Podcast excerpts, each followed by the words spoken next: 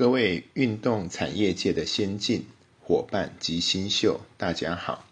很高兴 MySports 有机会能够参加教育部体育署第六届的台湾运动创新加速器 HyperSpin 的开幕式，借此分享 MySport APP 的一些开发经验跟历程，供大家来分享。MySport 这个服务是由台湾大哥大的一些运动爱好者，在二零一二年开始规划，二零一三年推出这个服务。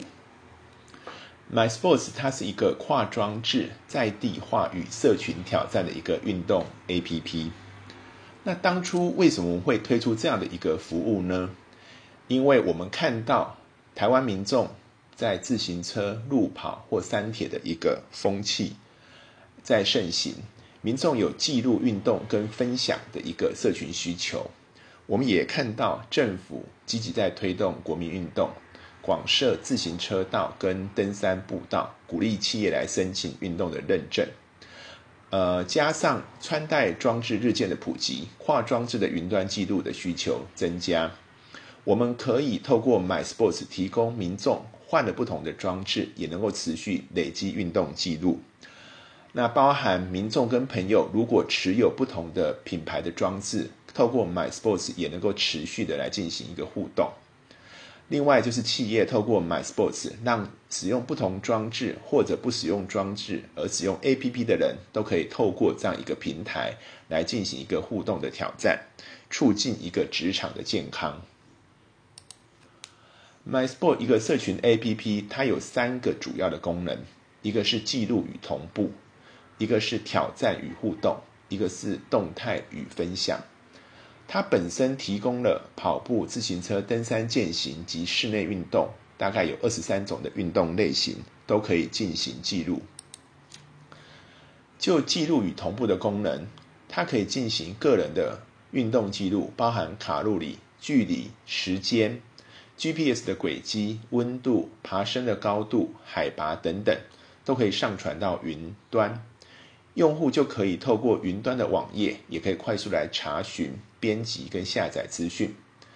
这个 A P P 同时也跟多种装置来做个资料同步，包含 Apple Watch 跟 Garmin 的一些 Watch。它第二个功能是挑战与互动。这个平台开放用户可以设定私人的一些挑战，跟朋友进行挑战，也可以加上密码管理的功能，让群体跟企业来做一个挑战赛。那这些功能基本上都是免费的。接着就有群主排行榜跟个人的一个排行榜。这个平台它的最大的好处是 A P P 跟平台的一个稳定性。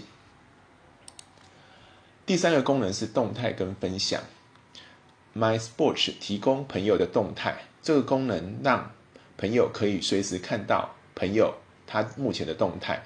这最有用的地方在于，自行车的朋友外出骑乘的时候，可以看到彼此所在的一个位置。另一方面，它也提供照片跟轨迹分享的功能，用户可以快速的分享精彩的运动。内容到脸书或者到 IG 给朋友。此外，这个 APP 它有效的协助很多的企业来做一个运动型企业的一个推动。那包含富邦集团，也包含台湾大哥大，都使用这样的一个平台来做的推动。那我们也看到许多企业在这上面采用挑战，对于小群体来进行一个运动的一个推广。那台以台湾大哥大为例，台湾大哥大从二零一六年开始，就每年透过 MySport 来进行员线上的员工运动会，每年会进行两阶段，一个阶段叫做个人赛，一个阶段叫做部门群组的 PK 赛。以二零二零年为例。这个活动大概就有将近四千人的参加，累积上传的一个运动记录跟消耗的卡路里高达九百万大卡以上。在二零一九年，也获得了道琼永续指数第三度蝉联世界指数，高居全球电信业的第二名。二零一九年也获颁第十二座的天下企业公民奖、远见杂志企业社会责任奖双手奖。那连续三年也都获得了体育署颁发的运动企业认证。此外，MySports 也参与政府的专案，包含一百零六年体育署的启动台湾，用 MySports 作为十二条自行车路线认证的工具；一百零七年参加体育署骑铁马游台湾，作为当年十八条自行车路线的认证工具。一百零八年参与卫福部国建署全民健走百万俱乐部，MySport 作为步数记录的一个认证工具。